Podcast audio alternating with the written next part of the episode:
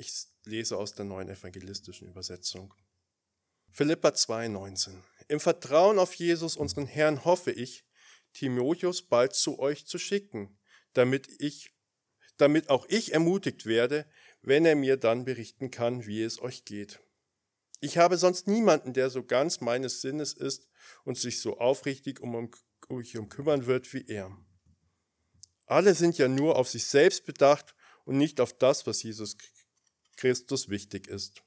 Doch ihr wisst, wie gut Timotheus sich bewährt hat. Wie ein Sohn seinem Vater hilft, so hat er sich mit mir zusammen für die Rettungsbotschaft eingesetzt. Ihn also hoffe ich, zu euch schicken zu können, sobald ich meine Lage hier übersehe. Ich vertraue aber den Herrn, dass ich auch selbst bald zu euch kommen kann. In der Zwischenzeit hielt ich es allerdings für nötig, Epaphroditus zu euch zurückzusenden, mein Bruder, Mitarbeiter und Mitkämpfer. Ihr hattet ihn als Helfer in meiner Not zu mir geschickt. Jetzt hat er große Sehnsucht nach euch und war sehr beunruhigt, weil ihr von seiner Krankheit erfahren hattet. Er war auch wirklich sehr krank und wäre fast gestorben, aber Gott hatte Erbarmen mit ihm und auch mit mir, damit ich nicht vor Kummer überwältigt würde. Umso schneller schicke ich ihn jetzt zu euch zurück, damit ihr durch seinen Anblick wieder froh werdet und auch ich eine Sorge weniger habe. Nehmt ihn also im Namen des Herrn mit Freude in Empfang und haltet solche Männer in Ehren. Denn er hat sein Leben für Christus aufs Spiel gesetzt und hat sich an eurer Stelle für mich aufgeopfert. Er tat für mich das, was ihr aus der Ferne nicht tun konntet. Wir hören auf die Predigt von Timon Kupsch. Ja, hallo von meiner Seite, schön euch zu sehen. Ich hoffe, ihr habt die Zeit genutzt, eine Bibel aufgeschlagen. Wir wollen gleich detailliert uns da durcharbeiten, aber zuerst bete ich noch um den Segen Gottes ja, Gott, wir danken dir, dass wir dein Wort jetzt hören dürfen, dass wir das studieren dürfen und dass du zu uns redest, der ewige Gott, der uns kleine Menschen hier und heute, der uns etwas sagen möchte und der uns ja wirklich verändern will für immer. Herr, wir danken dir, dass du uns liebst, dass du dich um uns sorgst und dass du hier auch mitten unter uns bist. Amen. Ja, wenn wir etwas lernen wollen, irgendwas, und das tun wir ja oft im Leben, dann ist es unglaublich hilfreich, ein Vorbild zu haben. Also jemanden, der dir einfach zeigt, wie es geht. Man kann viele Bücher lesen, man kann sich viel theoretisches Wissen irgendwie aneignen, aber es ist dann doch oft viel hilfreicher, wenn einfach du jemanden hast, der dir etwas vorlebt und du es einfach nachmachen kannst weil du weißt, hier die Person, die macht das gut, die Person, da kann ich mir das abschauen und du kannst direkt an der Praxis lernen. Mal als Negativbeispiel, als ich Autofahren gelernt habe, ähm, ich hatte eine Fahrlehrerin, die war absolute Katastrophe. Es fing schon an, die Theoriestunden, ja, wenn man sich so zurückerinnert, die bestanden einfach daraus, dass ich da reingegangen bin in die Fahrschule, habe mich in der Ecke gesetzt und für mich die Fragebögen gemacht. So. Das hätte ich auch zu Hause machen können, aber ja, ich musste dahin. Sie hat nie irgendwas erklärt.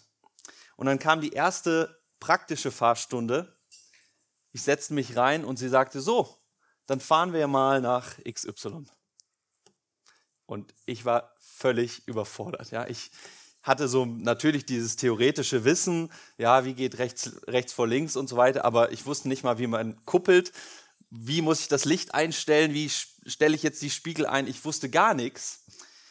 Und das lag einfach daran, dass sie mir nie irgendwas gezeigt hat.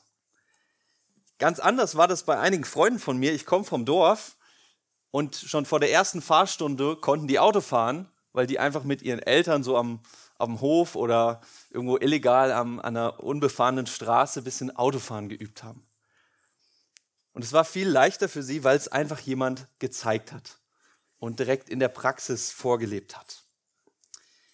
Theoretisches Wissen ist total hilfreich und es ist notwendig, das gilt auch für den Glauben. Es ist so wichtig, dass wir lernen, wer Gott ist, was er getan hat, wer wir sind, was Gott von uns fordert. Ist so wichtig. aber es sind dann doch oft die Vorbilder, die uns besonders beeindrucken und motivieren und die uns ja wirklich anspornen, uns zu verändern oder irgendwas uns anzueignen. Und das gilt genauso oder vielleicht auch besonders im Glauben. Die meisten von euch sind seit Jahren in Gemeinden und wir haben viel, viel Wissen angehäuft. Aber wenn wir ehrlich sind, dann sehen wir auch viele Makel noch bei uns. Wir sehen vieles, wo wir eigentlich hätten weiter sein sollen. Und wir brauchen Vorbilder. Wir brauchen Leute, denen wir nacheifern können. Und wo wir sehen, hey, das sind Christen, die vielleicht durch ähnliche Situationen gegangen sind, in denen ich auch stecke und die das gemeistert haben, die auf Christus vertraut haben und die durchgegangen sind, auch durch Schwierigkeiten. Und genau deshalb stellt uns Paulus jetzt Vorbilder vor. Es geht ja in diesem Philipperbrief darum, dass er uns anspornen will, als Leser nicht mehr so viel an uns zu denken, sondern die Gesinnung von Christus zu haben. Gott gehorsam zu sein, Gott zu lieben und den Nächsten zu lieben und das Beste für den Nächsten zu suchen, statt selbstzentriert zu sein. Und dafür gibt er uns zwei beziehungsweise drei Vorbilder, an denen wir uns orientieren sollen und wo er dann schreibt, Vers 29, haltet sie in Ehren, denkt an sie und macht es ihnen nach. Denn sie weisen uns letztlich auf Jesus hin, der so selbstlos war, der uns so sehr geliebt hat, dass er sich freiwillig entäußerte, haben wir gelesen in Kapitel 2, Vers, äh, ab Vers 5. Er hat sich freiwillig entäußert, damit er uns loskaufen kann von aller Schuld und erretten kann. Und das erste Vorbild, das ist Timotheus in den Versen 19 bis 24. Dann kommt Epaphroditus von 25 bis 30. Und das dritte Vorbild, das ist geheim. Da werden wir dann später drauf kommen. Timotheus. Sein Name bedeutet sowas wie der Gottehrende. Und ich finde, er wird seinem Namen durchaus gerecht. Timotheus war jemand, der uns wirklich vorlebt, was es heißt, Christus gehorsam zu sein und seine Nächsten zu lieben und über sich zu stellen. Zunächst erklärt uns hier jetzt Paulus, was so seine Pläne sind. Ja, er schreibt, er will Timotheus nach Philippi senden zu der Gemeinde und dann später, er will auch selber nachkommen, sollte er aus dem Gefängnis freikommen. Er will also Timotheus senden. Warum? Weil er erfahren will, wie es der Gemeinde in Philippi geht. Und das war damals ziemlich kompliziert. Er konnte nicht anrufen, er hatte keine E-Mail, ähm, die Tauben flogen auch nicht ganz so weit. Also musste er einen Boten schicken. Und zwar jemanden, der wirklich vertrauenswürdig ist, dem er vertraut und dem auch die Gemeinde vertraut, den die Gemeinde kennt. Weil, ähm, ja, es sind wichtige Informationen. Es geht um die Worte des Apostels und hier soll nichts vertauscht werden. Heute haben wir viel mehr Technologie. Es ist ganz einfach, auf der ganzen Welt zu kommunizieren. Aber ist mir letztens bewusst geworden, wir dürfen, ähm, wir dürfen es nicht, ja, oder wir müssen schon verstehen, für viele Christen und auch für Missionare in der ganzen Welt ist es trotz aller Technologie immer noch sehr schwer zu kommunizieren, weil sie gar nicht so offen über alles reden können, weil sie nur über vertrauenswürdige Personen kommunizieren können oder nur verschlüsselte Kanäle nutzen und so weiter. Und auch Paulus, der kann eben nicht einfach irgendeinen Boten schicken. Es muss ein vertrauenswürdiger Bote sein. Und er erklärt uns, warum Timotheus genau das ist. Vers 20. Denn ich habe keinen ihm Gleichgesinnten, der aufrichtig für das Eure besorgt sein wird denn alle suchen das ihre, nicht das, was Jesu Christi ist. Dieser Satz ist irgendwie auf der einen Seite ein sehr, sehr großes Kompliment für Timotheus, auf der anderen Seite eine sehr traurige Realität. Es gibt niemanden sonst, den ich senden könnte. Keiner, der so wie ich um das Eure besorgt ist, die alle, alle hier, und er meint Christen, sie suchen das ihre nicht das, was Jesu Christi ist. Die sind ich-zentriert. Wir denken an Kapitel 1, Vers 15, wo er geschrieben hat, hier sind viele Christen und die predigen Christus, aber für sich selbst. Die wollen sich profilieren. die wollen sich gut fühlen oder die wollen mich aus meinem Amt drängen und selber dieses Amt übernehmen. Die sind selbstzentriert, die haben die Gesinnung der Welt statt die Gesinnung Christi, selbstlos und voller Liebe für den Nächsten und für Gott. Kapitel 2, Vers 4.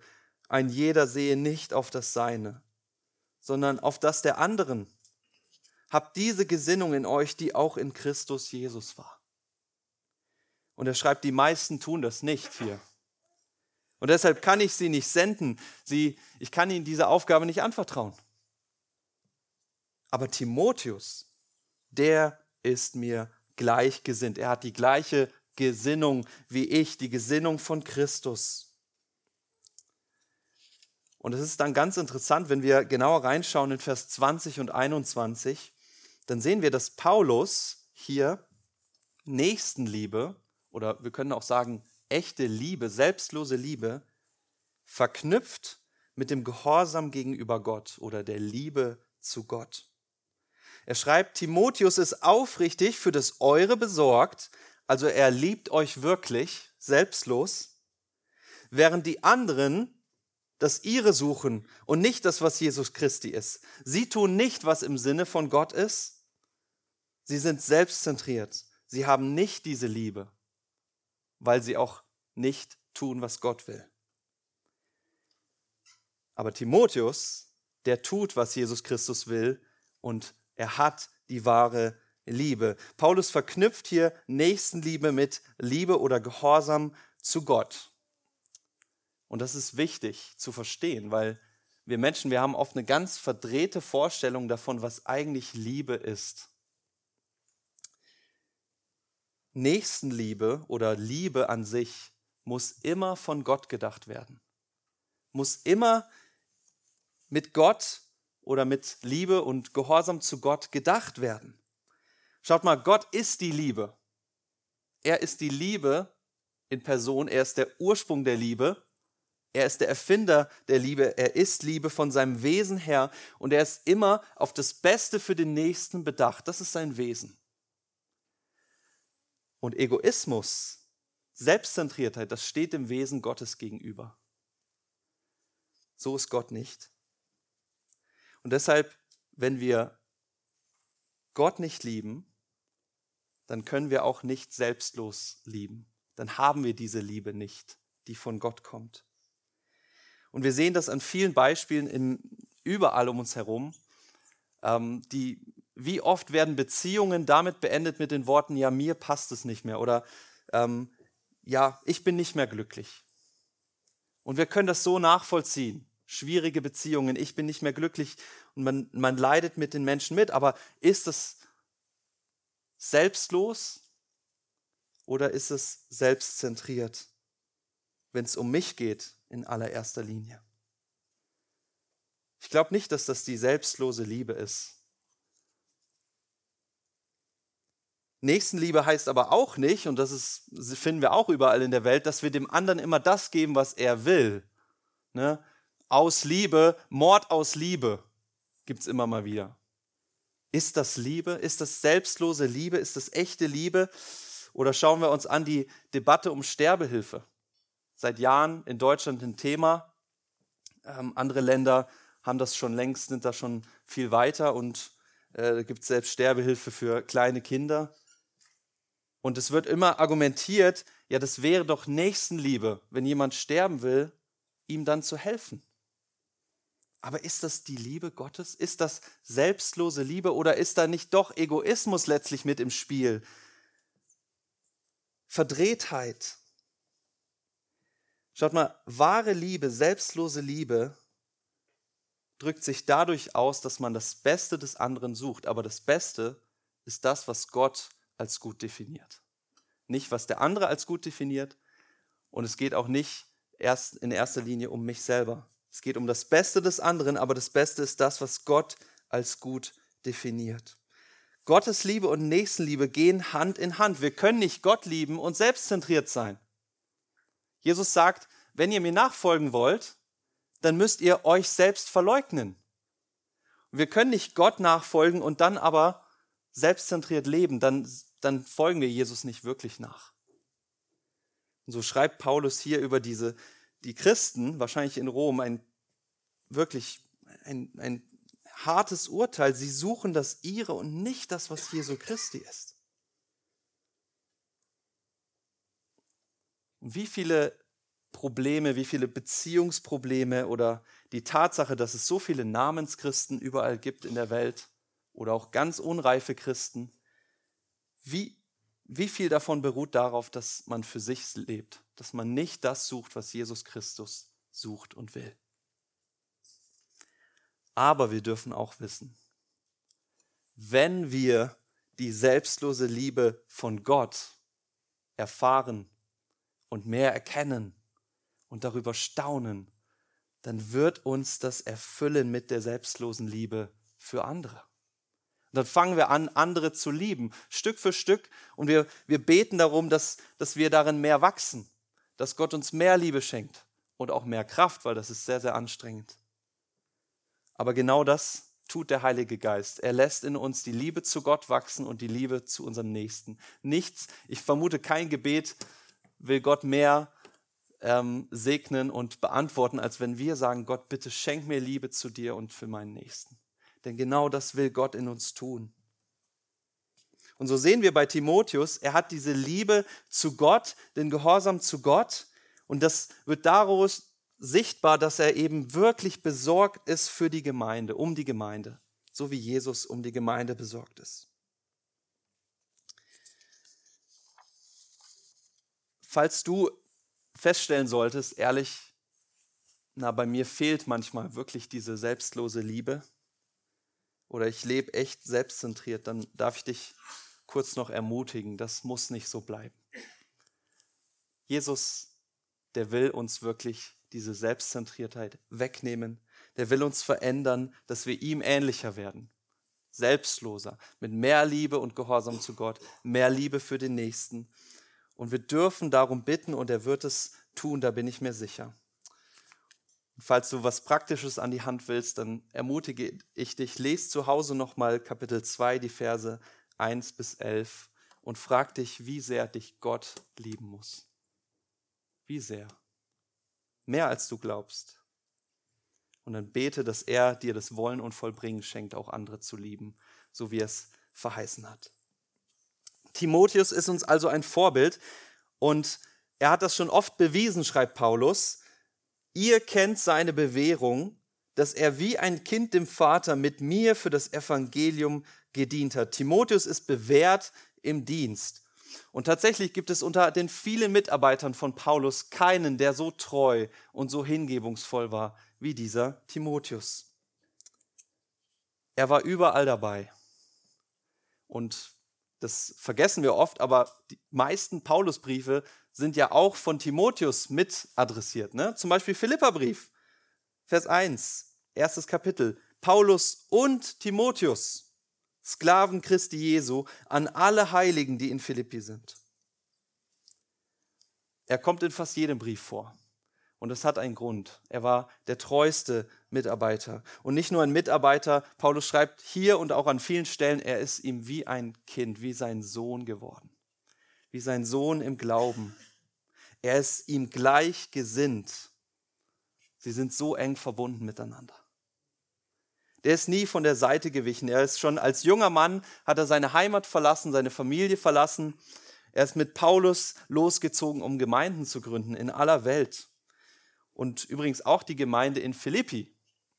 Das wird in Apostelgeschichte 16 er, äh, erzählt und da wird Timotheus nicht erwähnt, aber vorher und nachher war er dabei auf der Reise und wird erwähnt. Also sehr wahrscheinlich, dass er auch in Philippi dabei war und dass die Gemeinde ihn kannte. Zumindest haben sie aber von ihm gehört. Es heißt hier, ihr kennt ja seine Bewährung. Er hat mit mir gedient wie ein Kind dem Vater für das Evangelium.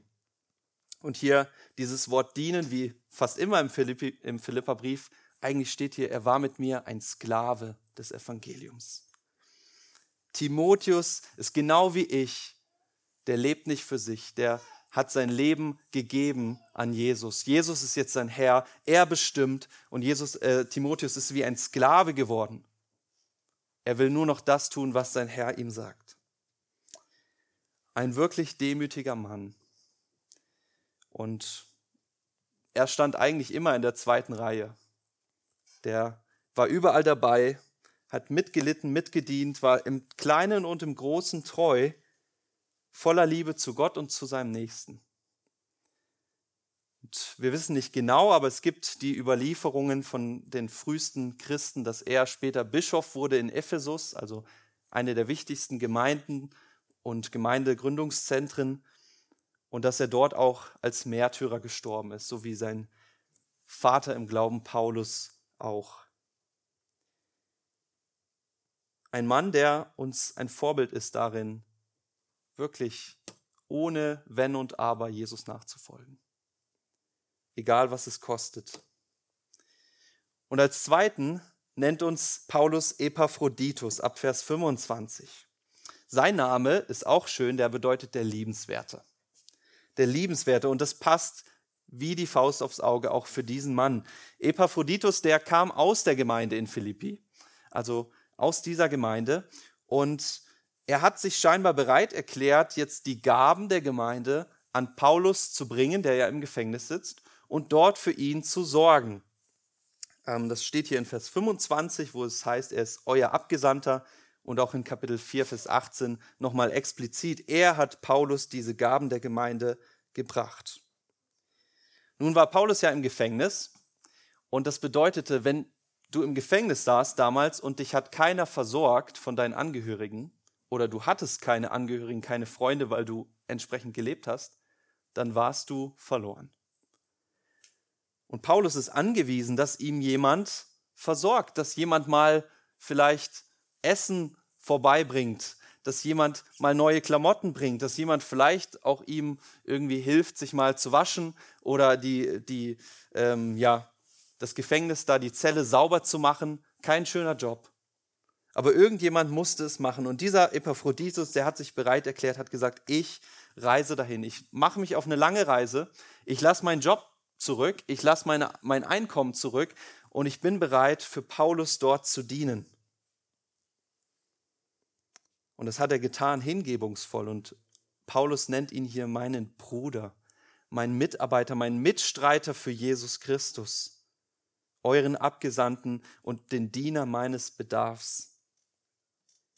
Auch er ist ein Mann, den Paulus kennt, den die Gemeinde kennt und der hochgeschätzt wird, weil er sich klein gemacht hat, weil er ein Diener geworden ist, freiwillig, weil er wirklich Nächstenliebe hatte. Und nicht nur das, es heißt dann sogar, dass er gedient hat und dass er fast dabei ums Leben gekommen ist. Er ist todkrank geworden, sterbenskrank.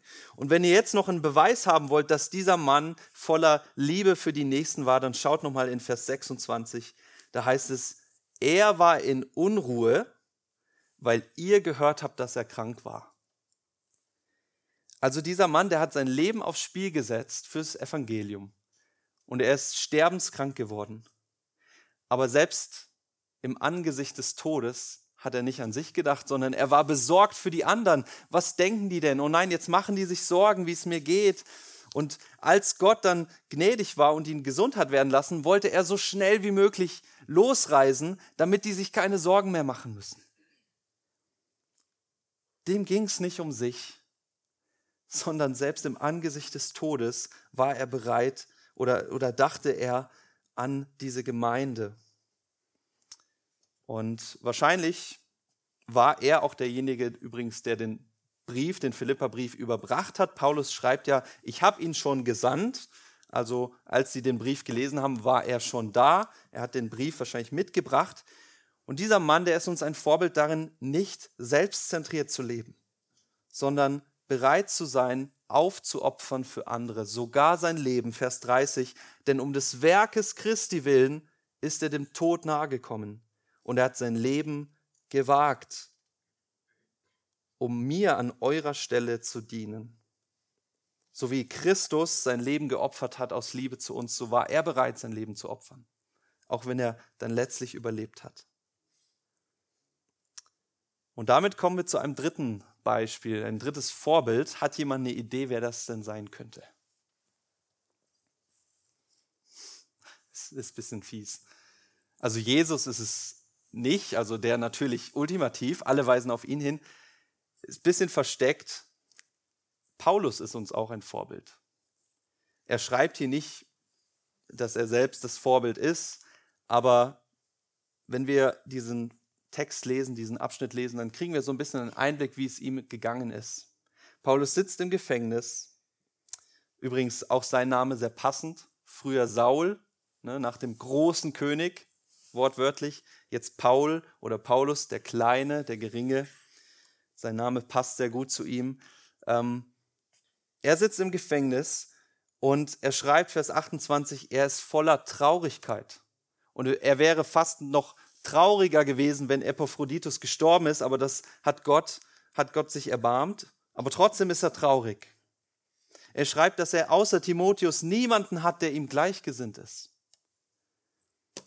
Er hat Epaphroditus, den einzigen, der sich um ihn gekümmert hat, zurückgeschickt. Und jetzt schreibt er, will er auch Timotheus zu euch, zu ihnen senden. Damit die Gemeinde erbaut wird, ist er bereit, den allerletzten, der ihm noch geblieben ist, auch vorzuschicken.